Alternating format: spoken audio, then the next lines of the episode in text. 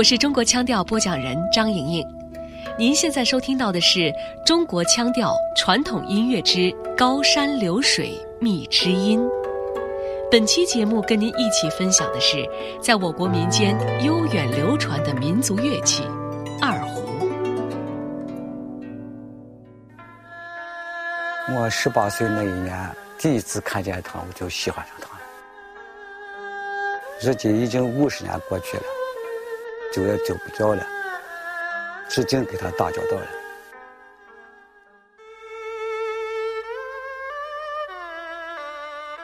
让这位已近古稀之年的智琴先生如此魂牵梦萦的，就是我国传统民族乐器家族中最为主要的弓弦乐器之一——二胡。二胡就是二弦胡琴，最早始于唐朝，至今已经有一千多年的历史了。胡琴最早叫做西琴，到了近代才更名为二胡。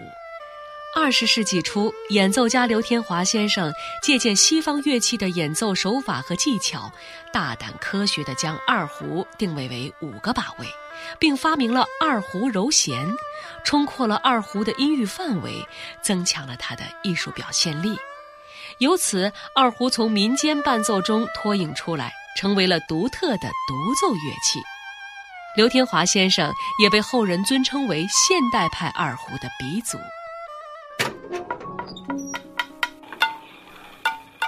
刘天华先生经常到乐器店里，同制作乐器的技术工人商量和研究，从皮膜的选择、木料的挑选、千斤的位置等诸多方面进行改革，以致让每一把二胡都能亮出最美的音色。这二胡是个细致活，一旦开始，这就停不下来了。把整个人和心都容纳到这二胡里边去了。要想做一把真正的精品二胡，选材是十分重要的。木头为身，蟒皮如肤，马尾做弓，每一样材料都有着自己与生俱来的个性。制琴师傅通过制作琴弓。琴杆、琴筒、锰皮、听音、组装等工序，将材料的质感与手的温度融会贯通，形成一把手工制作的琴独一无二的灵性。为啥人都爱手工琴嘛？手工琴是不同的人折的，不同的人用的。手工琴是有灵性的，我机器这还是死的，呃，人这还是活的。著名漫画家、散文家丰子恺先生，就曾经在他的散文《山中碧雨》里这样评价过二胡：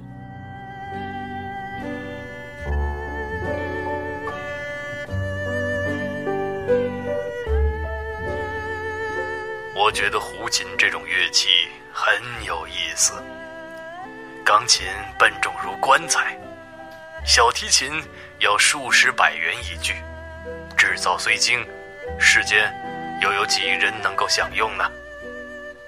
胡琴只要两三角钱一把，虽然音域没有小提琴之广，也尽够演奏寻常小曲；虽然音色也不比小提琴优美，可装配得法，其发音也还可听。丰子恺先生认为，二胡这种乐器在我国民间很流行，剃头店。裁缝店、江北的船上都能听到。如果能多一些上手容易、旋律好听的二胡曲，比如像《渔光曲》那样，那么二胡起到的艺术陶冶效果，恐怕要比学校里的音乐课普及得多。正如先生所言，用曲调传递远古乐器的生命信息，的确是传统音乐文化得以传承的最好方式。这是一九八七年台湾歌手黄莺莺演唱的歌曲《雪在烧》，其中前奏的编曲就使用了二胡。在我们的记忆中，有不少经典的流行音乐都使用了二胡的元素，令歌曲焕发出了灵动的韵味。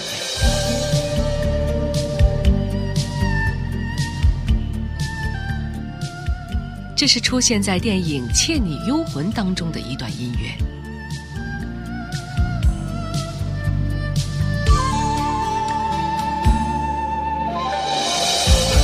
这是在《潇洒走一回》当中二胡的精彩表现。他时而为主，恢宏拉开音乐开篇，气度非凡；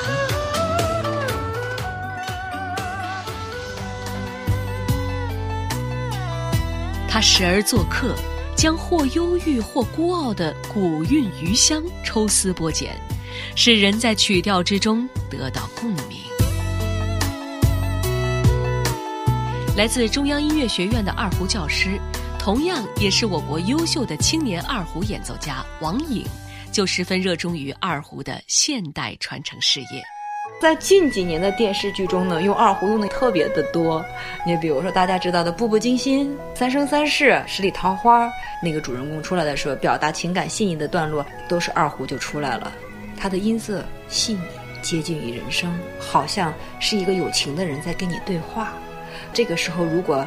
吉他一出来，和这个剧不符了，或者说我们弹一段钢琴吧，好像又不属于中国人了。所以说，就是古装剧比较喜欢用我们的传统乐器，那么二胡也是用的尤为多的。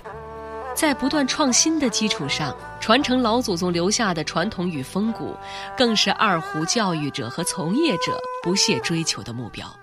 比如大家都知道的《二泉映月》。这首由演奏家华彦钧创作传世的二胡名曲，在中央音乐学院是二胡专业学生必须攻克的曲目，也是每一位演奏家压箱底的宝贝。作为我们老师来说，除了要教技术，最重要的是还是要提升他的品性。对于品性的提升，才能成为一位能够代表中国出去演奏的演奏家。因为二胡是属于中国的，你出去演奏，除了要演奏东方的乐曲。东方的韵味，最重要的是你要演奏的是中国人的骨气。